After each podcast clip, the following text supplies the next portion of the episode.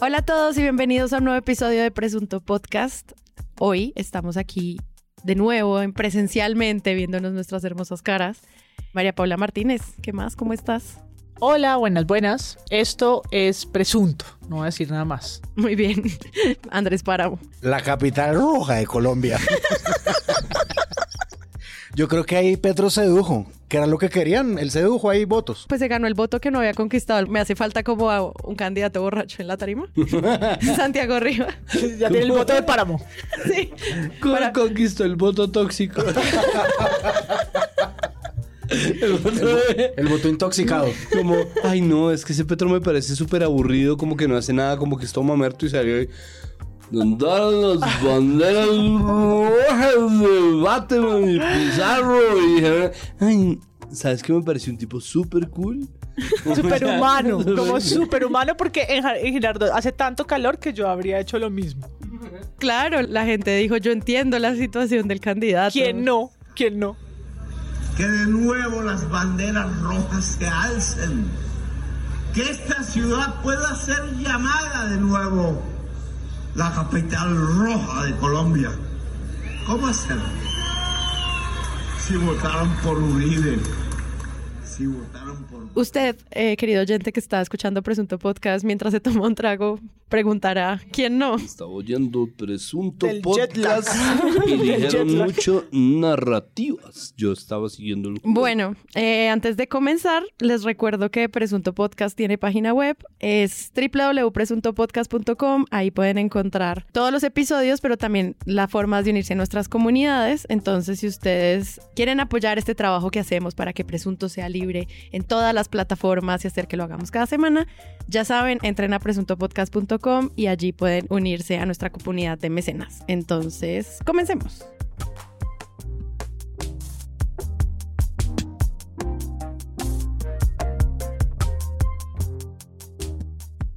Estamos aquí celebrando el nacimiento de un medio de comunicación o el renacimiento, ya lo discutiremos. Porque, como saben, Presunto, pues es muy feliz cada vez que hay un nuevo medio y cada vez que hay una nueva oportunidad de conversar y cada vez que hay periodistas pensando en nuevas formas de narrar. Entonces, iniciamos esta parte como de entender qué ocurre en el panorama mediático con la llegada de Cambio, cambiocolombia.com y pensemos juntos qué implican términos de nuevas voces o no sé para qué nacen nuevos medios. También es como una conversación interesante sobre qué están llenando y qué quieren contar. ¿Cómo vieron ustedes es- esta apertura de cambio que ocurrió durante el fin de semana? Y empecemos por ahí. Venían anunciando la llegada, sabíamos que iba a pasar en el 2022, incluso creo que ya nos veníamos preguntando cuándo, ¿no? El periodo electoral ya empezó y se había dicho que era la competencia natural a semana, ¿no? Como a ese espacio que aunque en, en esta oportunidad no van a imprimir la revista, pues sí llega como a hacerle una contraparte política o una contraparte de periodismo político que Semana llevaba viviendo en solitario pues más de 10 años, 12 años desde el 2010 cuando Cambio cerró. Entonces en ese momento se quedó como en su reinado y ahora pues vuelve a tener que competir y aunque uno podría decir mucho sobre los nuevos formatos y, y que tal vez no sea la revista de antes, pues escuchar a Vicky decir que esto es semana y, y a competir un poco por la exclusiva, entre comillas, de Aida Merlano, pues creo que devuelve el debate a que sí, ¿no? ¿Quiénes van a salir o primero o mejor o a más profundidad? Y cómo se van a competir también las voces de sus columnistas y de la mirada que van a tener sobre eh, la realidad nacional en un momento tan importante como es el electoral. Se venía hablando mucho en la opinión pública como en la nostalgia que existía por la marca, ¿no? La marca de García Márquez, empezando como por ahí, y la marca como de grandes investigaciones y grandes chivas periodísticas. Y yo creo que también se venía hablando mucho en los círculos de periodistas, es decir, en, los círculos de periodistas se suele hablar de esto, digamos, con mucha emoción y con el chisme y con lo que viene y como quiénes están y quiénes van y... De hecho, yo lo, yo lo hablaba, digamos, con, un, con una amiga mía periodista eh, y ya sabes algo, ya sabes algo de lo que va a pasar y no, sí, de pronto es que están, están por ejemplo, buscando periodistas top de ciertos medios, están como eh, mirando a ver a quién se llevan y los nombres empezaron a salir, ¿no? Como Edison Bolaños, María Fitzgerald, estas, eh, María Fitzgerald que por ejemplo es una voz muy nueva y como muy legítima dentro del periodismo hoy en día. Y también salían como los chismes de las, de las voces de siempre. Es evidente también que esto surge en paralelo al fin de semana, a la creación de la semana zombie, que es la que tenemos hoy en día con Vicky Ávila. Y pues sí, evidentemente esto es una respuesta a ese vacío de como la revista más poderosa, ¿sí?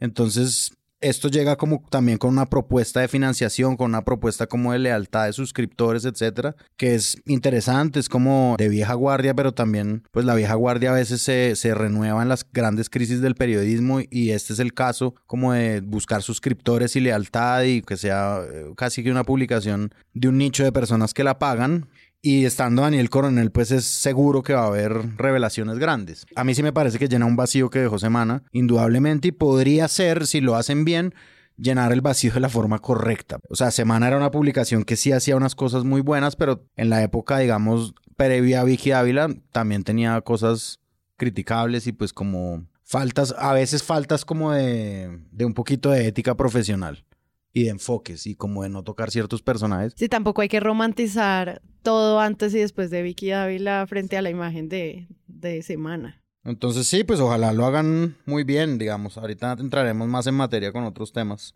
A mí me parece interesante, es decir, creo que estaba cantado y mi lado del algoritmo de Twitter estaba no sé si sorprendido, pero sí un poco indignado porque se trataba de los mismos con las mismas y de los hijos de los mismos. Y es cierto que es extraño que en un momento que me parece mm, propicio para la creación de nuevos medios, en la cual hemos visto nacer medios nativos digitales muy serios, que tienen un periodismo de investigación muy serio, que presentan trabajos de rigor y sustancia, es decir, que no, no pertenecen a la primera camada de medios digitales nativos colombianos, sino que pertenecen a la nueva, a Cuestión Pública, a Baudó, a Vorágine, alguien piense que necesita salir con una marca tan vieja como Cambio. Es interesante porque esa marca no deja de ser un activo, pero sí sonaba mucho como si uno se encuentra parqueado en el garaje de su casa un camión de helados y decide volverse heladero, ¿no? Como, y que puede perder, ¿no? Si finalmente existe una tradición periodística detrás, hay una generación, pero de verdad eh, tiene una sensación muy parecida a la de, por ejemplo, el neoliberalismo, que tiene propuestas interesantes, que tiene una voz que es más o menos fresca y más o menos vieja, que los galán habrían podido bautizar el galanismo, pero que deciden bautizar el neoliberalismo para contar con una marca que tenía prestigio en los 80. Entonces, claro, Cambio es un poco más reciente que eso, pero Cambio pues deja la incógnita de, de ver si sí o si no. Dicho esto, la salida de cambio tuvo suficiente cacareo, tuvo suficiente publicidad y tuvo una reacción tan airada por parte no solamente de Vicky Dávila, sino en general de la gente de Semana, María Andrea Nieto salió eh, a quejar y a criticarse y salieron ellos además obviamente con el cuchillo entre los dientes a publicar en cambio no cositas, detallitos de la redacción que generaron una pelea que yo creo que termina conveniéndoles a ellos porque los mete de uno en la conversación. Entonces creo que sí, es decir, ellos pertenecen a una tradición periodística, se encargaron de hacerlo saber así, quienes se sorprendieron porque eran los mismos con las mismas, o tenía esa sensación, porque eso no es tan así, pero quienes sentían que eran un poco los mismos con las mismas, me parece que están mirando fuera el tiesto porque pues eso es lo que ven de cambio, periodismo de vieja guardia, con una marca tradicional, pero que está obligado sí o sí a presentar una propuesta, una alternativa a lo que hay. Y yo creo que ahí, a partir de ahí ya hay que ver todo lo demás, o sea, pretender que todo pase en el primer fascículo, es desconocer cómo funciona lo digital. Hay mucho tiempo, o sea, todavía hay tiempo para hacerlo, todavía hay tiempo para pegar. Existen muchas maneras de hacerlo. Ojalá se den la pela, como dice Páramo, de, dar la buena pelea y no de hacer, pues de hecho, si no se necesita imprimir cambio en este momento es porque la misma semana se encargó de desarticular por completo la relevancia de su fascículo impreso, ¿no? El número impreso de semana, yo un fin de semana lo veo y un fin de semana no. Llego a las tiendas y a los Oxos y a los minimercados y hay fascículos de hace tres semanas. Sale una vez sí y una vez no. De repente sale un lunes y de repente aparece un viernes. Como que no existe, o sea, yo siento que se lo está tratando con demasiado desparpajo como si de verdad no les importara, pero tuvieran que mantenerlo simplemente para mantener un prestigio. Vamos a ver si cambio, solo con el prestigio, como un concepto, como un abstracto, puede sostener una operación que le haga competencia a un medio que pertenece a los Gilinski, porque estamos hablando de gente que hizo el envión para comprar, o que está haciendo el envión para comprar medios regionales, además de tener la casa matriz de periodismo en este momento más grande como maquinaria de este país, que es Semana. Entonces, pues no es una competencia fácil. Vamos a ver si el prestigio es suficiente, si los apellidos son suficientes. Ojalá lo sean, es decir, ojalá entren a la conversación y sigan pisando fuerte y eso siga así porque parte de las consecuencias positivas de esta crisis del modelo de negocio de los medios de comunicación en Colombia es que se reactivó la idea de tener un periodismo que apele a las audiencias y que apele al buen nombre del periodismo y al buen oficio del periodismo. Que a la gente le guste, que no le guste, si es entretenido, si no es entretenido, ya son cuestiones de formato, pero por fin estamos viendo, después de mucho tiempo de tener un entorno digital completamente anulado por la pauta de los medios hegemónicos, eh, espacios en donde compiten investigaciones versus investigaciones y no simplemente golpes. Y por último, me parece que está apelando a una fórmula que pronto, pronto va a terminar, pues, si no es que ya, pero a mí es que me gusta, pero eso va a terminar desgastado más pronto que tarde y es el golpe de jalar los medios con las columnas de opinión. Creo que vamos a terminar hastiándonos, incluso nosotros que somos tan opinadores y tan opinadictos en Colombia, vamos a terminar hastiándonos de la cantidad tan ridícula de, de, columnistas de opinión. Y yo lo digo como opinador y es mi opinión y yo sé que soy un imbécil igual al resto del mundo en ese sentido, pero creo que sostener o que los pilares de los medios de comunicación sean las columnas de opinión está llamado a... A, a perecer, está llamado a dar paso a otra cosa. Espero que esa otra cosa sea mejor periodismo de investigación en detrimento de gente como yo. Creo que parte de los postulados de las columnas era que fueran como columnas investigativas al estilo coronel, digamos como para tratar de superar esas discusiones sobre opinión, pero al mismo tiempo es verdad lo que tú dices, la revista, a pesar de ser digital, se siente como un portal de hace décadas, cuando se empezaron a hacer los portales de noticias. Entonces, no sé cómo ellos a qué le estaban apostando a este renacer, como en términos estéticos también, y, la forma en la que presentan el contenido, sobre todo en un mundo como con más de mil medios digitales nativos que están naciendo en toda Latinoamérica con propuestas de innovación en formatos, en acceso a redes sociales, en manejo de comunidades, incluso en sistemas de monetización, que pretende cambio con este renacer más que llenar ese espacio que está diciendo Páramo, porque en ese caso digamos que sí hay una conversación para dar. Yo creo que al final han sido, en medio de todo, coherentes con su propuesta. Claro. Cambio no ha dicho, vamos a hacer la revolución de la convergencia digital informativa. Uh -huh. Y si lo hubieran dicho, pues les habríamos, les habríamos reclamado como, ¿qué es esa página? Pero desde que salió el logo, yo creo, y desde que anunciaron incluso quiénes iban a estar detrás en sus puestos más directivos, sabíamos que se trataba de periodismo tradicional, que era un lugar en el que iban a llegar firmas clásicas, pero necesarias, a un ecosistema en el que ya existen medios digitales que le apuestan a otra cosa.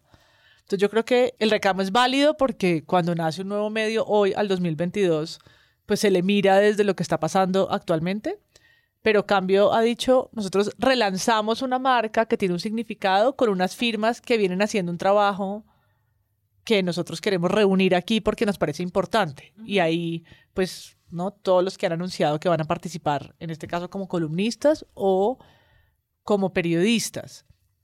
A mí la idea de que es una revista que no se imprime, pero es diaria en su publicación, es decir, o, o recurrente, como lo digital es, ¿no? Tienen que publicar, yo no sé cuántas veces al día están publicando, si eso es una regla, no nos han contado muy bien cuál es su lógica de salir a redacción. Sí, como de llamarse revista y no como portal. Portal de noticias, de noticias medio digital, ¿no? Como sí, sí, sí. todavía falta tiempo para que nos muestren a qué se van a arriesgar. Seguro lo han hablado, ¿no? Llevan una semana al aire menos, hoy estamos grabando un, un martes y salieron el domingo. Yo creo que para mí sí son una ficha interesante en elecciones. Claro. ¿Con qué? No sé, no sé qué formatos, además de las columnas de los Danieles que se tragó la revista y de saber que van a participar columnistas muy variados, ¿no? Como en un paspartú de gente de todos los lados, pues en los momentos más difíciles, previo a la elección de Congreso y por supuesto a las presidenciales, ¿con qué van a salir? Porque eso también creo que tiene un peso. O sea, tener a los periodistas que tiene y al consejo directivo que tiene, no pueden salir con un chorro de babas no quiere decir que los demás medios sí y les aplaudamos, pero se les, se les pone la vara alta. No en que vayan a salir con el interactivo más interactivo ni con el video más creativo, probablemente no, pero yo creo que es un reclamo más de mirada y de perspectiva. Si van a llenar un hueco, tiene una responsabilidad grande frente a las críticas que se le hacen a la misma semana por lo que se convirtió. Yo creo que, digamos, parte del cambio, jajaja, parte del cambio, yo creo que ellos mismos se darán cuenta de eso. Es decir, que decías tú, Sara, hace un momento, y es como, claramente esto no es una revista eh, a la vieja usanza, es una página de internet, en la, o sea, es un portal de internet en la que existen una serie de como tipos de periodismo consolidados que dan réditos y que dan rating sin duda. Pero yo creo que dentro del esquema, digamos, que existe, ojalá, digamos, en los consejos de redacción y eso, esté la mirada de cómo darle un vuelco a ciertos tipos de, sobre todo de formatos. Pero yo no estoy hablando como de este formato de los Danieles, que es como hacer un Facebook Live y leer las columnas y debatirlas un poquito, sino como también tiene que existir, me imagino yo, ya como una discusión de verdad de portal de Internet y las nuevas lógicas en las que se narran las cosas. Los formatos que existen, que digamos los formatos no pueden ser un copy-paste de algo que ya existe como en un impreso, sino que tiene que ser con creatividad. Es decir, como, y yo me imagino que eso de verdad ya lo están discutiendo, ya lo están pensando y ojalá nos sorprendan con algo como, como, como con buenos referentes, como una manera de contar distinta como lo han hecho las publicaciones nativas digitales como 070 o como Cuestión Pública. Yo me imagino que tienen eso en el radar. Y lo otro que se ha criticado desde el sector de la cultura es en la sección, porque ellos le están apostando como a tener secciones de medio, ¿no? De medio grande. Entonces, por ejemplo, la sección de cultura que se llama Placer, que eso es también diciente, digamos, de lo que, de lo que tal vez quieran hacer, pues es muy diciente de lo que tal vez quieran hacer con respecto a esa fuente. Tiene como dos fuentes en este momento, que es cultura y deportes, y dos notas. Y digamos que eh, ahí también hay un espacio que hay periodistas culturales que están tratando como decir, bueno, esto también puede insertarse en la nueva versión de la revista Cambio. Sin embargo, sí está muy pronto, es decir, está muy pronto para, para, para, hacerlo. Sin duda alguna, pues sí sería chévere que tuvieran ante la ausencia de nuevo de una publicación de, de publicaciones semana como Arcadia, la intención de llenar un poco también un gran vacío que sigue vacío que quedó ahí. Yo creo que la prueba de que la marca todavía pega y vende está en la comparación con Diario Criterio. O sea, me parece que Criterio es un buen medio, me parece que Criterio tiene una planilla muy interesante de columnistas y de periodistas, pero que se ha enfocado mucho en la opinión. Lo que pasa es que cambio también y que de hecho Criterio ha hecho énfasis también en contenidos culturales que son muy interesantes, pero no siento que se le ponga tanta atención como se le pone a cambio. Y eso pues obviamente también es eh, arrastrar con una nostalgia que nosotros tenemos. Ellos de hecho buscaron explotarla y utilizaron incluso la imagen de Jaime Garzón para hablar sobre cambio. En su, en su video Colombia es Pasión 3.0. Exacto, en su video Colombia es Pasión 3.0. Hoy nos queremos despedir. Sí, suena raro cuando apenas estamos llegando, pero queremos despedirnos, como ustedes, de las mentiras, la falta de análisis, las noticias que de noticia no tienen nada. Despedirnos de esas que parecen mandadas a hacer para beneficio de algunos. Queremos despedir las fake news, los argumentos sin fondo y las agendas ocultas. Queremos un cambio, queremos cambiarlo todo. Queremos cambiar la forma en la que los colombianos... Y es porque nosotros sí sentimos que se nos ha despojado de un periodismo que de repente nos vimos en la obligación de hacer como ciudadanos y ciudadanas y que no estábamos obligados en un momento a hacerlo. Entonces nosotros sí perdimos un espacio del periodismo o perdimos, es como si el periodismo hubiera perdido una parte de su cuerpo y nosotros hubiéramos tenido que empezar a suplirla y ahí hubiera empezado la debacle que nos lleva como a este entorno de polarización y desinformación extremo. Entonces cambio sí se plantea de alguna manera como una alternativa, como una cura a eso, pero nada de eso es necesariamente cierto.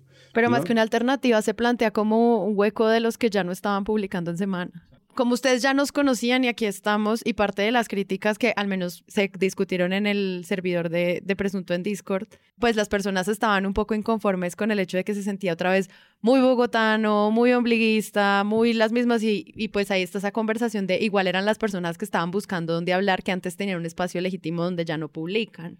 Entonces, como que estaba esa conversación, si nos está interesando que hayan muchas más voces regionales y que al menos como público, si esto nos hace sentir como incómodos frente a la propuesta de cambio, es como notar lo difícil que también es financiar esta conversación desde ciudades que no son Bogotá o pueblos que no son Bogotá y pensar dónde podemos encontrar esos medios digitales que sí lo están haciendo en esos lugares. Pero yo siento que ahí es más como un tema sobre cómo entendemos la audiencia y por qué nos molesta que no haya una conversación desde las ciudades más pequeñas hacia Bogotá. Pues es que si van a traer al periodismo vieja guardia, valdría la pena que trajeran sus virtudes, pero que buscaran de alguna manera subsanar sus defectos, porque hay una conversación que sí ha alcanzado a esas viejas plumas y a esa vieja guardia y a esos veteranos del periodismo y que no puede repetirse, o sea, no puede dejarse alcanzar por esa conversación gente joven como Federico Gómez, ¿no? Eso no, Mm. eso no tendría por qué pasar. Nosotros vimos en vivo y en directo a Caballero trastabillando y cagándole hablando de género, ¿no? Y, y rectificándose Acoso- acoso sin rectificar, sin rectificarse. Hemos visto a Ramiro Bejarano meterse en problemas por estar criticando a los comillas ambientalistas radicales, meterse en conversaciones con el público que son realmente muy difíciles. Vimos a los Danieles hace nada, ¿no? Y sobre todo a Daniel Samper Pisano, que es una persona que estaba acostumbrada a estar entre comillas en el lado correcto de las conversaciones, en el lado correcto de la historia, discutiendo, tratando de explicarle a Francia, a Francia Márquez qué es el racismo y a su grupo eh, a, a sus compañeros, un poco defendiéndolos porque es un grupo de personas que siempre estuvieron del lado de los liberales. Lo que pasa es que liberal tiene tantas acepciones y en Colombia tiene más aún, que es muy difícil tratar de entender eso hasta qué punto va y hasta dónde llega y cuáles son los márgenes. Pero pues ese liberalismo que ya vimos que es insuficiente a la hora de dimensionar un país que tiene tantos espacios de silencio, tantas omisiones, tantas violencias que están lejos de lo que pasa en Bogotá, que la opinión no es suficiente, que la mirada cachaca no es suficiente, que lo único que uno podría pedir es que ese periodismo vieja guardia que tiene en su prestigio una marca suficiente para ojalá levantar una buena plata, sepa descentralizarse cuanto antes porque el gigantesco problema es la ceguera y el ombliguismo de estar pensando que solamente desde Bogotá se puede resolver, solamente a cargo de hombres e incluso de mujeres blancas mestizas y no tener voces regionales. ¿no? Y, y creo que eso ha sido difícil y pues tan es así que Semana, siendo tan grande, opta por hacer ofertas por medios regionales y no por establecer una red de corresponsales que perfectamente podría pagar, porque aparentemente el proceso más caro que hay en Colombia es la descentralización, si no miren ustedes RTBC. Y creo que en, en iba a decir en los Danieles, eh, ya me confundo. en, es- en esto es cambio. Probablemente es algo que han pensado porque de ahí pues puede venir la invitación a, a plumas como Belia Vidal, por ejemplo, ¿no? Probablemente ese equipo ha intentado, claro que el escándalo con el que salieron, la primicia, la bomba, pues la chiva con la que chiva entre comillas, porque Semana también salió con lo mismo, pero con la que salieron es un tema, claro, costeño, pero con una mirada desde el poder, ¿no? De, la infidelidad y Aida y todo lo que esta novelón caribe tiene, pues vino de las marcas más duras, ¿no? Pues sale Coronel, incluso en el fortalecido por el reporte que tiene en la W, ¿no? Que eso también nos pone, creo que, en un panorama de medios muy distinto de lo que era hace 15 años cuando existía Cambio. Que su director está en otra emisora en la que tiene un rating altísimo, varios de sus columnistas pues son a su vez personas en otros ambientes, incluido, no sé, la legitimidad que tendrá Jorge Enrique Abello como sex symbol colombiano, qué sé yo, ¿no? Como le han apuntado a un grupo grande, que es una apuesta que también tiene el espectador con muchos columnistas, que yo creo que está escrito en algún manual de periodismo digital. Lo importante es la opinión y no la investigación en la diferencia de lo digital. Si todo el mundo puede reportar y todo el mundo puede registrar, entonces la mirada, análisis crítica puede marcar la diferencia. Y algo de eso yo creo que puede ser cierto, pero en este momento, cuando Semana se ha convertido en un espacio de tan poca investigación y tanto, digamos, manoseo editorial, no hace tanta falta venir a traer solo los egos de los periodistas que estaban antes, que lo son y que son valiosos y que hay mucha calidad detrás de su trabajo. Creo que es un momento en el que el autor o la autora menos importa. Es más el contenido, la información que se produce. Y ahí es cuando yo pienso cuál va a ser el impacto real de cambio y en dónde la vamos a poder medir. Yo creo que AIDA no es el mejor ejemplo, aunque el caso Char pueda ser interesante periodísticamente para ver qué va a pasar con su candidatura. Al estar en semana también y por, no sé, un poco la dinámica de esta, de esta semana, aunque es poco para juzgarla, yo creo que no le podemos medir el pulso todavía. Tal vez sería injusto, ¿no? Nosotros a pocos días estar como tratando de llevar una mirada muy amplia pero por supuesto nos interesa ver de aquí al 13 de marzo cómo se va a jugar, como su lugar en la opinión pública. Sobre todo pensando también en ese modelo de negocio que estaba planteando Páramo, pues ya se ha dicho en muchísimos espacios de medios de comunicación que poner un paywall, por ejemplo, detrás de un muro de suscripción, pues te limita también tu impacto, ¿no? Y como esas preguntas de nosotros realmente queremos cambiar o aportar a la discusión democrática, pero tenemos un muro de pago donde obviamente no va a llegar. Poner un muro de pago es una relación muy directa con un tipo específico de audiencia que puede pagar el periodismo. Entonces ahí es donde uno dice, pues muy interesante que lleguen y también pues en la misma semana un medio como Vorágine que nace también por las mismas, casi por las mismas razones, que al menos, pues no sé, nace con formatos de cómic o de reportería o demás cosas, pues lanzaste súper reportaje sobre las tierras de Álvaro Uribe, pero no suena tanto porque como que ya estábamos ahí, entonces uno se pregunta como cuál es la diferencia con estos otros medios. ¿Hay que compararlo con Semana o con La Silla Vacía, con Vorágine, con 070? Como que ahí es donde creo que puede haber unas preguntas chéveres sobre cuál va, va, a ser el real impacto de cambio, sobre todo si luego va a estar detrás de un muro de pago que la gente luego seguro va a intentar vulnerar y compartir columnas por otro lado sin pagar, etcétera. No sé, creo que hay varias cosas ahí que pueden empezar a ocurrir, sobre todo con medio digital, de nuevo. Sí, una cosa súper cortica, digamos que como que María Paula ahorita puso como el, el, el rango de tiempo hasta elecciones.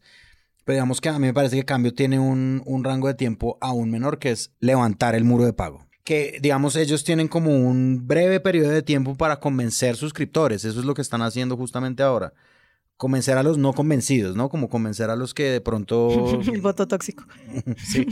Seducir, exacto, tal cual. Es seducir a los que no, a lo, mejor dicho, dar una muestrica, la muestra gratis, a ver, a ver cómo, cómo les va. Y pues sí, tiene que mm, funcionarles. Esto, e, esto es como una también una estrategia de éxito, es como una, una evaluación de éxito de la estrategia que han tenido hasta hoy. Sí han incluido voces nuevas, Belia Vidal, me parece como un, una voz que debería, debía haber sido incluida hace mucho como en, en medios de esta forma además. Jorge Enrique Abello, sin. Pero sí, digamos, como que... Mm, ¿Ustedes no los llamaron para incluir su voz en...? No. no, pueden decir que somos unos resentidos y por eso estamos haciendo esto. Ese es el, sí, ese es el Porque no hay una presunta columna. No. No. Nosotros quisiéramos estar en todos los medios y en ninguno. Y en ninguno para poder hablar de todos Exacto. sin tapujo.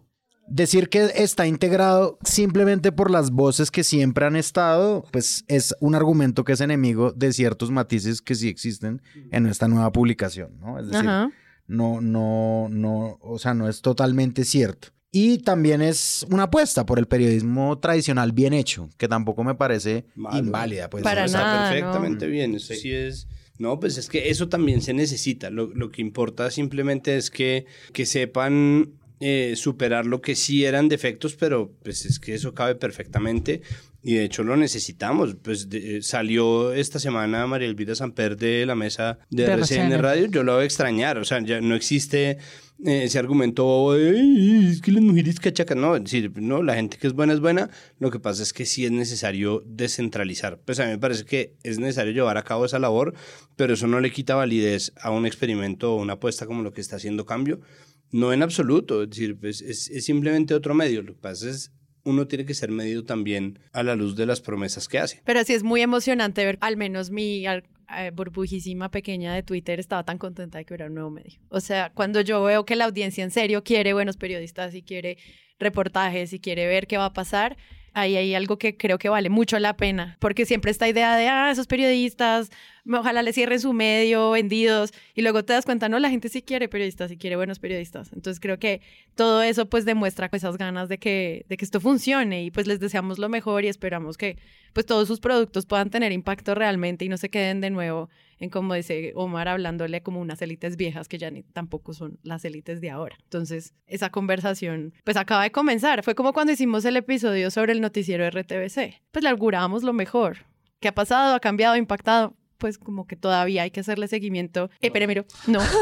Eh, entonces, como pues todos esos espacios creo que sí tienen que seguirse dando y mm, interesante tener el poder de recuperar como todos estos nombres tan importantes para que eso ocurra. O sea, eso sí, un trabajo de un año duro, chévere, o sea, bien por ellos. Y la, la celebración pues legitima el papel del periodismo. Exacto. Si realmente no es relevante, entonces a quién le va a importar si se informan por otros medios, que es un poco lo que muchas veces recriminan, ¿no? Pero, pero es que, ¿cuál validez si, en redes, si, si cualquier ciudadano puede hacerlo? Y esa celebración colectiva del nacimiento de un nuevo medio, pues recuerda que no, ¿no? Que el mensajero sigue siendo importante y que el papel que juega en una democracia es válido y reconocido por algunas personas, que ya toca entrar a revisar entonces en términos de calidad y equilibrio y mirada y centralismo, eso es otro cuento. Pero la existencia plural de medios yo creo que sí es siempre un goce, ¿no? un goce que aporta al debate y no al revés. Sí, sí, sí. A mí me gustó mucho el cubrimiento de algunos medios eran. Y hay columnistas que también pasaron por acá. Como que cuando los medios empezaron a anunciar esta noticia, había mucho en la W, como, y está nuestra Paola, y nuestro Daniel, y nuestro. y yo, están legitimando incluso desde ese cubrimiento cuál es el lugar de la revista, como en términos de posicionamiento. Entonces, pues Cambio nace con. Ahí, a Merlano. Las Ahí, pruebas. no. Brazalete de 56 millones. Exacto. Manager del amor. Yo creo que ellos pensaron como vamos a salir el domingo, pucha, con la mejor chiva, la gente va a decir esto es increíble y pues semana les sale antes con esta historia de Aida Merlano. Todo el caso de compra de votos por el que ella también se hizo, digamos, una célebre fuente de los medios de comunicación hace un tiempo, luego cuando escapó a través de una ventana y no se descalabró, y bueno, ella siempre ha sido como un personaje que vale la pena hacerle seguimiento, pues es opacado por, como dicen muchos titulares, una novela romántica con Alex Char y toda esta conversación sobre ellos, si se conocen, ellos también podrían estar involucrados en todo este sistema de corrupción electoral. Hablemos de eso, hablemos de Aida Merlano, hablemos de Alex Char y de los mensajes románticos y afectuosos que pues echaron mano los medios para charlar. La historia de un amorío y de, unos, de un par de amantes, que es relevante por los cargos que ocupan y en este caso porque Alex es candidato a la presidencia y nos importa saber si le están acusando de compra de votos o de algún otro delito, otros muy graves como los que denuncia Díaz Merlano, en- entre los que hay abuso sexual. Creo que pues tiene como dos capas, ¿no? La primera es María del Barrio, ¿no? Como la historia donde está donde está un hombre casado, es que es, es- es de telenovela, ¿no? Un hombre casado que se mete con mujer de extracción más popular a la que le promete el cielo y la tierra en un chat, ¿no? Donde ella es lo mejor que le ha pasado, pero es un amor prohibido por asuntos de clase, pero él le jura su amor eterno con brazaletes que valen más que la mitad del presupuesto de Soledad Atlántico en un brazalete. Y todo eso empañado, ¿no? Como con todos esos adjetivos que ya hemos hablado de la belleza de Aida Merlano y la sensualidad y qué sé yo. Y el lugar tan fastidioso que le, que le dan los medios también a, a la infidelidad, ¿no? Como a la, a la segundona. Unos días después de que Alex Sara más publica un video patético con su esposa donde ella Tiene los- hay una voz como que de manda, ¿no? ella es la que manda de comandante militar todo eh, todo mal ¡Gob! ¿Cuál es tu único propósito en el ejército? Hacer todo lo que usted me ordene, mi sargento. ¡Demonios, Gob! ¡Eres realmente un genio! creo que esa capa es la menos interesante no a pesar de que despierta el morbo de todos y queremos saber por la amante de Herlane, pero de Char, pero la familia y la otra, y cómo se supo, y cuándo, hasta cuándo fueron, y por qué los mensajes, y pues la otra está la capa de los delitos y lo que pueda af- afrontar como costo político en un clan mafioso como son los Char y los Herlane en la costa caribe. No solamente porque sea sorprendente, no, ninguno nos sorprende como compra de votos, como Ingrid, maquinarias, ¿no? Como compra de votos en Char, Barranquilla. maquinarias. ¿Maquinarias? ¿Compra de votos? ¿Tú sabes? Nu- nunca, nunca antes visto. Yo, yo no estoy para decir eso acá. para- Sino por cuál es el impacto que va a tener. Es una denuncia que tan blindada está, porque yo creo que si realmente en seis meses nos damos cuenta que nada pasó, solo comprueba que hay u- una pared de protección y del poder que tienen ese tipo de familias en Colombia en general, no estamos hablando solo de Barranquilla. Yo creo que lo que hace es como un termómetro, ¿no? Que va a medir esta papabomba que lanza a Díaz Merlano en esta segunda entrevista, muy diferente a la que hizo en Caracas hace año, hace meses, perdón, con Vicky, pues esa papabomba ¿qué? ¿No? ¿Explota y importa de algo o realmente nada va a pasar y pasa invicto? Y si pasa invicto, pues atengámonos a las presidenciales porque a mí solo me comprueba como la coraza que puede tener un personaje como él. Pues es que en, en el relato que acaba de hacer MP hay como tres canciones distintas, ¿no? Una, Aida Mercedes para servirle a usted y después, ¿no? dueño de ti, dueño de qué. Y, y entonces ahí empezó como la cosa sensible era los chats, ¿no? El as always de, de, de Char. ¿Y a quién le importa después después? los memes, porque obviamente eso viene acompañado de una andanada de memes gigantesca, pues porque eso sí es la maravilla de la El manager del amor. democratización del... Entonces, ¿no? ahí, ahí esa, esa noticia y pues obviamente fueron muy hábiles en semana chiviando, incluso por ese lado, porque ese lado le quitó completamente el lustre a lo demás. Y cuando trataron de, de hacer una crónica a la antigua y, hacer, y sacar la entrevista exclusiva en cambio, in- incluso la, la bajada... A ver, empieza. Aida Merlano dice que tiene una libreta con un detallado mapa de la corrupción política en la costa. Está pidiendo un principio de oportunidad a la justicia a cambio de entregarla. La ex senadora le contó a cambio cómo funciona la compra de votos con coimas de contrataciones públicas. También entregó detalles de su romance con el ex y la razón por la cual, según ella, terminaron. Pero después empieza. Por encima del escándalo rosa de sus relaciones íntimas. O sea, ahí puedo ver a Daniel Coronel escribiendo esas líneas como traca, traca, traca, traca, traca, traca, y después los tweets de mm, María Andrea Nieto y, y de Vicky Dávila mm, diciendo que no, que no son competencia porque ellos tienen 58 mil millones de clics. eh, en todo el mundo y, y cu- y que eso no es competencia de nadie, que competencia de qué, que Esta periodista que- más buscada de Colombia. Habráse visto que es la periodista más, más buscada de Colombia. Entonces, que eso no es competencia y ahí empezó una pelea de relato sobre relato sobre metarrelato que completamente empaña mucho de lo que está pasando ahí, ¿no? Hay muchas cosas, ¿no? Hay denuncias de abuso sexual, eh, están los señalamientos ya viejos de compra de votos, eh, está el torrido romance, pero, pero las bajadas, ¿no? Entonces creo que Cambio se ve en la obligación de, de equilibrar una cosa con la otra, como que si ellos querían sacar una crónica completamente política, Semana les forzó la mano para que ellos también tuvieran que hablar de romance, ¿no? Como para que ellos también tuvieran que y, matizar eso. Esto obviamente es especulación de mi parte, pero eso es, es evidente hasta qué punto empiezan a equilibrar el escándalo con las denuncias y ahí empieza todo el mundo a hablar. Infobae, La Silla Vacía, la FM sacó un reportaje, como una investigación, desmintiendo mucho de lo que dice Aida Merlano, que porque la Corte Suprema de Justicia ya desmintió muchas de esas cosas.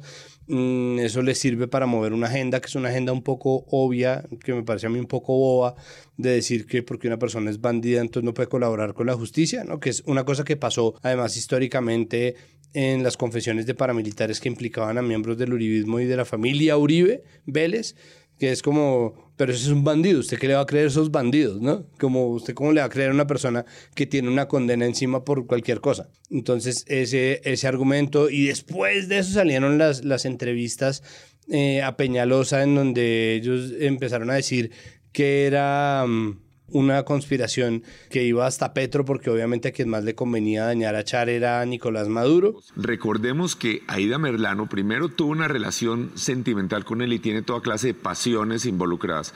Segundo, que está prófuga y que está protegida por Maduro y que Maduro estaría interesado en debilitar a Alex Char, que es posiblemente quien más mella le puede hacer a Petro en la costa atlántica. Eh, la primera pregunta es, ¿qué pruebas tiene usted para señalar que detrás del episodio de Aida Merlano y Alex Char está Nicolás Maduro?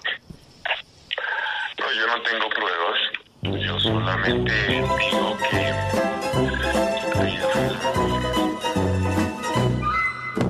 Pero y eso se convirtió después en el discurso del el equipo por Colombia, es decir, con la llamada coalición de la experiencia o la derecha no tan derecha. Y eso fue replicado por el colombiano, pero antes de eso había salido el tweet de no, no, no, no se habla de Char, no, no, no, que le bajaron al community manager del ¿Por tiempo. qué? O sea, lograron dominar la conversación a punta de una noticia que empezó con un romance, pero que tiene muchísimas más aristas, pero que no da resultados concretos. No, María Paula. Porque no hay nada que esté del todo probado. se siente un poco como el computador de Raúl Reyes. No, como sacan un poco de información y al final eso no implica a nadie, ni mete a nadie, ni genera ninguna repercusión tangible. Sí, ¿sabes algo que me gustó de lo que desató esto? Por ejemplo, quienes no tuvieron acceso a la chiva y que la publicaron como la noticia, sino, bueno, esto fue lo que salió en cambio, esto fue lo que salió en semana. Por ejemplo, en cuestión pública empezaron, nos mostraron los perfiles de quiénes son los miembros de este clan y qué tienen y cuáles son las investigaciones que se han hecho, porque una cosa es simplemente decir como qué está qué pasa con Alex Char y otra es qué pasa con todos los que ella menciona, Name o Arturo Char o Laureano Acuña, que son nombres que uno normalmente no tiene como en la cabeza. Entonces también cuando se desatan estas chivas, lo que hacen los otros medios para seguir como en la movida, como lo dice Santiago, como todos estamos hablando del tema, es chévere ver esas nuevas visiones que uno puede encontrar también de la salida de una noticia y no solamente la del romance, aunque esa es- trae clics, o sea, trae vistas. Esa es pasajera, pero el periodismo poco recapitula, ¿no? Cada noticia es tratada como si fuera la primera, ¿no? Y tienen que volver a contar el contexto como si no supiéramos nada. Y a veces es ah, hasta agotador, ¿no? Tener que leer una y otra vez la misma historia casi que repetida. Entonces, lo que, lo que salió el fin de semana por dos grandes medios generó que los otros participaran de la conversación con lo que han hecho. O sea, Cuestión Pública retomó el proyecto de Sé lo que hicieron la legislatura pasada, Sí, súper. donde el perfil de Arturo Char, que además fue presidente, pues Del Congreso. exacto, daba un contexto muy grande o aportaba pues a lo que se estaba denunciando. La silla vacía pues también ha- con la silla Caribe ha tenido a los Char en múltiples reportes, muy en la mano de Laura Ardila que se ha encargado de investigarlo. Yo creo que en un futuro, Laura, si nos oyes, podría ser un Uribe acorralado, pero de Char. ¿no? Una persona como ella que les ha seguido la pista desde hace muchos años podría ser un Char acorralado y sería ¿no? Una gran serie de Spotify donde nos cuentan como los hilos del poder de una familia como esta. O de Sillón Estudios, Laura, si nos estás oyendo. Eso, perdón. Perdón, tú- Sara, cómo- Sara me va a echar del estudio en este instante por haber dicho lo que dije. Como tuiteó Pascual Gaviria, House of Charles. House, House of Cards, grande. Entonces tenemos a, tenemos a Encanto, a House of Cards y a otras tantas referencias, eh, entre los que se incluye hasta Los Soprano, para hablar de lo que se dice y tal vez otras grandes granadas que están por investigar. O sea, ¿cómo así que mandó a matar a su hermano? O sea, eso sale como una línea. Si fue capaz de mandar a matar a su hermano, ¿qué no me iba a hacer a mí? Y eso queda como Y en el aire. ahí es como- como, hola. Ah, bueno. No, entonces yo fui víctima de abuso sexual. Pasa la noticia, es como un momento. No, pero ¿sabes a qué sí le hacen muchos reportajes? A una pulsera muy cara de Cartier. A la pulsera de 56 millones, pero hay dos acusaciones y otras tantas de otros delitos de complicidad para su fuga y otras cosas, y bueno, compra de votos, etcétera, etcétera, que pasan de agache y que están para que ojalá otros medios y hoy, antes de esta grabación, veíamos un espacio donde estaban conectadas, un, un espacio de Twitter, un space, donde estaban conectadas más de 1.300 personas y se llamaba Así se habla de Char. No, no, no. Eh, sí, sí, sí. Y ahí era como un desahogo de todos los silencios que mucha gente ha guardado por miedo a las consecuencias de contar lo que pasa en una ciudad como Barranquilla. Pues si esto, si la chiviada no chiviada de dos medios, la salida y la, lo que sea por la primicia, el surgimiento de un nuevo medio, es como el detonante para que empiecen muchas investigaciones y, y se pierda el miedo de hablar de la familia Char a través de estos portales, pues yo creo que todos ganamos. Hay como el, el reportaje, la entrevista que sacó la revista Cambio y hubo un artículo en particular que a mí me gustó mucho y es el de María Jimena Duzán. En cambio, la columna, una columna atípica, pues no, no es...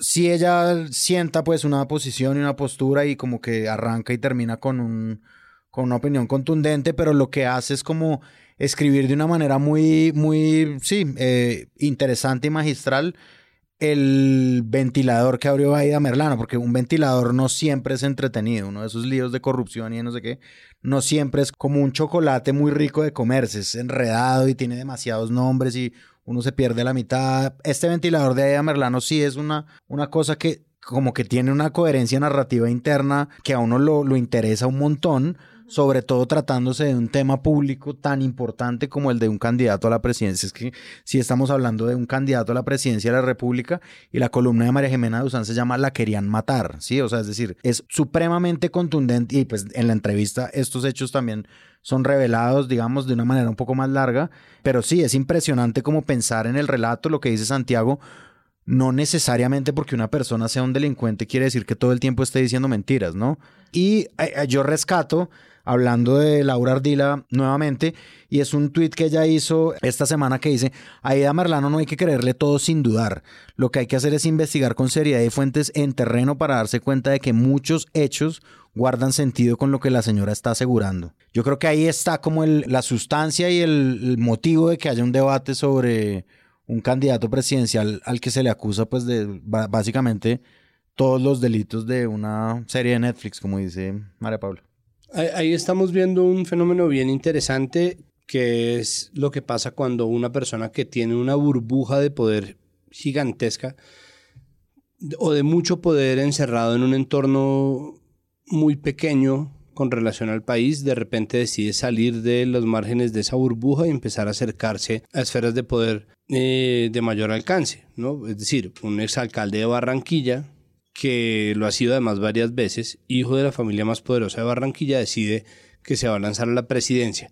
Que se va a lanzar a la presidencia además con toda arrogancia, entregando un camionado con millones de firmas eh, Recolectadas en dos recolectadas en dos semanitas, sin más, que se niega a ir a debates, que solamente saca videos estúpidos diciendo sábado sin sopa, no es sábado. O una cosa parecida donde sale la esposa diciendo que ella es la que manda, mandando a hacer los mismos reportajes de las cachuchas como si el resto de- de- del mundo funcionara como funciona Barranquilla, que tampoco es muy alejado de la realidad. Es decir, aquí, pues, es tuvimos un presidente y ahora expresidente que sigue manejando el país como si fuera una finca y hay un montón de gente que sigue así, Y, y al mismo tiempo hay muchos más ojos mirando y existe una mirada muy escéptica con respecto a las prácticas de la familia Char y en general a la naturaleza y a la viabilidad política de la familia Char. Y lo que estamos viendo nosotros es efectivamente cómo esa credibilidad empieza a ser puesta a prueba, empieza a ser cuestionada constantemente. Y ahí están un poco las consecuencias, pero es decir, las consecuencias son grandes porque es un tipo que de verdad tiene mucho poder y está la columna de María Jimena, está la columna de Ana Bejarano y están las muchísimas columnas que salieron y, no solamente las columnas, sino los reportajes y las entrevistas y todo el mundo dio cuenta como de lo que está pasando con el clanchar y, y la prueba es ver si ahora sí y en estos tiempos el periodismo puede producir una respuesta verdadera por parte de la opinión pública que se pueda verificar en términos de votos o una respuesta suficiente que se pueda verificar en materia de ver qué hace Alex Char más allá de guardar silencio con respecto a eso o salir a reducirlo todo a un escándalo eh, de, de relaciones amorosas. Algo que, que me parece importante resaltar es, volviendo en círculo sobre este mismo episodio, sobre cuál es la posición de los medios locales frente a esta historia. Lamentablemente, para esta historia, los medios que están en Bogotá contaron la historia como de una forma más aguerrida y como con más crítica y lo que ustedes acaban de plantear frente a la figura de Eda Merlano, mientras que el Heraldo no. Y uno esperaría que ahí es donde tiene que ocurrir la denuncia.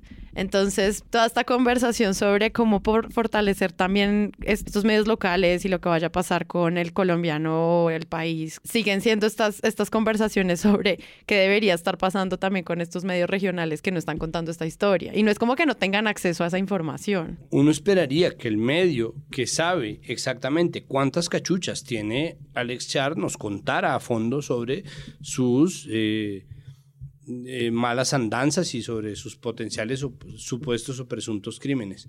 Pues creo que eso es el retrato vivo de hasta qué punto los medios regionales están dispuestos a entregarse completamente a, a ciertos círculos de poder. ¿no? Si Un finalmente... diagnóstico perfecto, me parece, sí. Pues es que miren, ¿quién reproduce el cuento de, de Peñalosa de, de la implicación de Nicolás Maduro en las acusaciones de Aida Merlano contra Alex Char, el colombiano? En la W llaman a Peñalosa y le dice, bueno, ¿dónde están sus pruebas de que Nicolás Maduro está detrás de las acusaciones de Aida Merlano? La respuesta de Peñalosa es, no tengo pruebas. Entonces, si alguien está dispuesto a darle altavoz a esa versión sin verificarla, o como el colombiano a titular con ella, ¿no? Acusación a Char es culpa de Venezuela, dice equipo por Colombia, foto de Char montar una camioneta, pues es alguien que está, al menos en la diagramación, lavándole la cara a alguien porque no existe una explicación mayor de que uno pueda poner algo que no tiene sustento alguno, que no tiene pruebas, como titular de una noticia. Y digamos que hablando de periodismo eh, regional y estos entramados de poder, que es, pues al parecer son impresionantes, al parecer no, sabemos que son impresionantes, solo que no sabemos la veracidad de hasta dónde llegan los tentáculos, pues me parece también que puta, pues así te, le tendrán miedo también, ¿no? Que el medio que está ahí, eh, un montón de periodistas que podrían recapitular cosas que desde acá no se pueden hacer, ¿no? Como eh, que saben qué es lo que está pasando, deben tener también encima una sombra muy grande de poder, de poder encima. Y, y a mí también me parece como un diagnóstico, pues difícil, ¿no? Es decir, es chistoso y tal, y nos burlamos del Heraldo y todo, pero sí, ahí también puede haber un elemento de autocensura, de miedo, de un montón de cosas y entramados que existen y que se han denunciado. Y que no conocemos también. Exacto. Y que se denuncian a veces desde las, pues desde quienes hacen seguimiento de este tipo de cosas de medios regionales.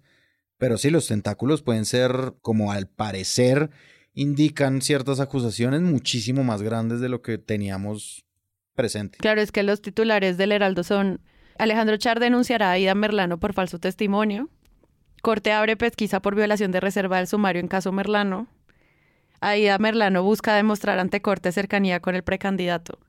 Muy distinto a la quieren matar de cambio. O sea, como se siente esa, ese peso ahí como editorial sobre la postura hacia, el, hacia Alex. Hay una columna de Cecilia López que está en el Heraldo que tiene una mirada distinta. Y creo que aporta un poco al desequilibrio de las otras notas pero yo creo que es algo predecible, es decir, desde el 2007, 2017, perdón, o incluso antes, pero traigo el ejemplo porque la cercanía de la Casa Char con el Heraldo no es nueva. En ese momento, por ejemplo, Catalina Ruiz Navarro perdió su columna por hablar en el espacio que tenía periodístico ahí sobre lo que estaba pasando con unas precisamente elecciones y el papel que estaba jugando la emisora.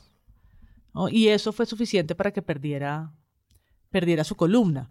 Entonces creo que no estoy diciendo que esté bien, por supuesto, eh, nunca y nunca y jamás, pero no es impresionante a, mis ojos, ¿no? Que el Heraldo, que es pues, la casa editorial más grande e importante de la costa, le cueste contar al poderoso más poderoso por los hilos de poder que tiene, por la familia que es, por sus contratos, sus supermercados, su publicidad, su cercanía a tantas esferas de poder. Parece que es diagnóstico de una situación que sabemos que existe en el Caribe y en otras regiones y que ahí además también da cuenta de lo poco del poco pluralismo informativo que existe. En Barranquilla no hay tantos medios de comunicación. Hay lugares más menos poblados o menos grandes, como Arauca, por ejemplo, que hoy vive una situación muy difícil de libertad de prensa, pero como con una ebullición de medios y de miradas de medios independientes impresionante. Barranquilla no es el caso. ¿no? Ese, ese no es el ambiente o el escenario de libertad de expresión que hay ahí, sin desconocer las movidas de periodismo comunitario, emisoras como Bocaribe, ¿no? otras alternativas que hay. Creo que eh, se sigue evidenciando que, este, que estos eh, círculos de poder manejan incluso pues, el flujo de, de qué tanta información se puede contar o relatar sobre ellos mismos. Este es un tema que mm, plantea unas conversaciones muy interesantes en época electoral, también sobre la postura de, como ya hablamos, una familia tan poderosa en el norte del país. Y bueno, nosotros incluso ya hemos hablado de cómo los medios iban a contar la historia de Alex Char para ponerlo de presidente desde hace años, que estaba configurándose en ese lugar tenemos que aceptar que pues estas historias tan romanticonas y rosadas al final llaman la atención de las personas. Cuando fue Angro Ingreso Seguro, ahorita recordando cambio, pues la historia más fuerte era la de Valery Domínguez al final. Entre todas las personas que estuvieron ahí recibiendo esa cantidad de fondos que eran como dos billones de pesos. Y nos importaba, era más como el chisme de la actriz, ¿no? Entonces, sí, estas cosas sirven para retratar otros fenómenos los medios se están acercando ahí, nosotros vamos a seguirles revisando qué está pasando con eso. Bienvenido Cambio, bienvenido al nuevo podcast diario de la silla vacía también que estaba haciendo y también falta en podcast diarios de noticias y a todos los formatos que vengan. Entonces, bueno, acá estamos y pues muchas gracias María Paula, ya puedes cantar. Tú cuentas la historia, la hago yo. yo iba a ponerme seria porque recibí no recibí aplausos de usted.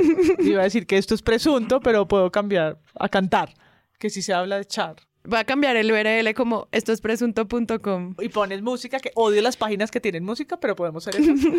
que porque cuando uno entra suena música. Sí, pero No, que seamos mil- nosotros cantando. 1998, pero podemos hacer, empezar a hacer un collage con los episodios en los que O cantamos. cartas de super triunfo. De repente, hola, ¿cómo estás? Y nosotros, ¿qué? ¿Qué? Que tiene abiertas No 10.000 sé ventanas y no sale hablar cuál. de lucha. Ah, ah. Perdón, que esa coalición haya decidido no hablar del tema es como... ah, Dios. Sí, pero política miren, de que, nuestro pero país. miren que aquí sale, es que No se habla De no, de aquí sale. el colombiano, me, me remito, lejos de guardar silencio, los integrantes de la coalición, ah, no, pero es el colombiano. Lejos de guardar silencio, los integrantes de la coalición Equipo por Colombia comenzaron a pronunciarse por el caso que salpica a uno de sus integrantes, Alejandro Char, envuelto en las declaraciones que el excongresista Aida Merlano está dando desde Venezuela. La polémica va más allá de la ya saldada conversación sobre la relación sentimental que Char y Merlano sostuvieron en el pasado. O sea, empieza a contar Ya saldada. ya saldada, pero... Es que el sol pero ya lo me habló y parece- ya lo Pero me parece bien que el colombiano dé por terminada la conversación sobre la historia rosa. Nos podemos quedar ahí forever, ¿no? O sea, nos podemos quedar en la subasta en Sotheby's de los brazaletes Cartier. Entonces, De entonces... su, yo vi un análisis de la cartera que tenían en la audiencia, que era una cartera Louis Vuitton.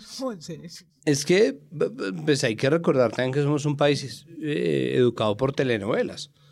Mal o bien. Hay unas muy buenas, hay unas muy malas, pero telenovelas. O sea, a nosotros nos interesa también el romance, es una parte también interesante de la historia, no hay por qué negarlo, pero, pero definitivamente también tendemos a, a perder el punto y el meollo de las cosas y creo que ese es otro caso más en el cual simplemente estamos viendo hacia donde no se supone.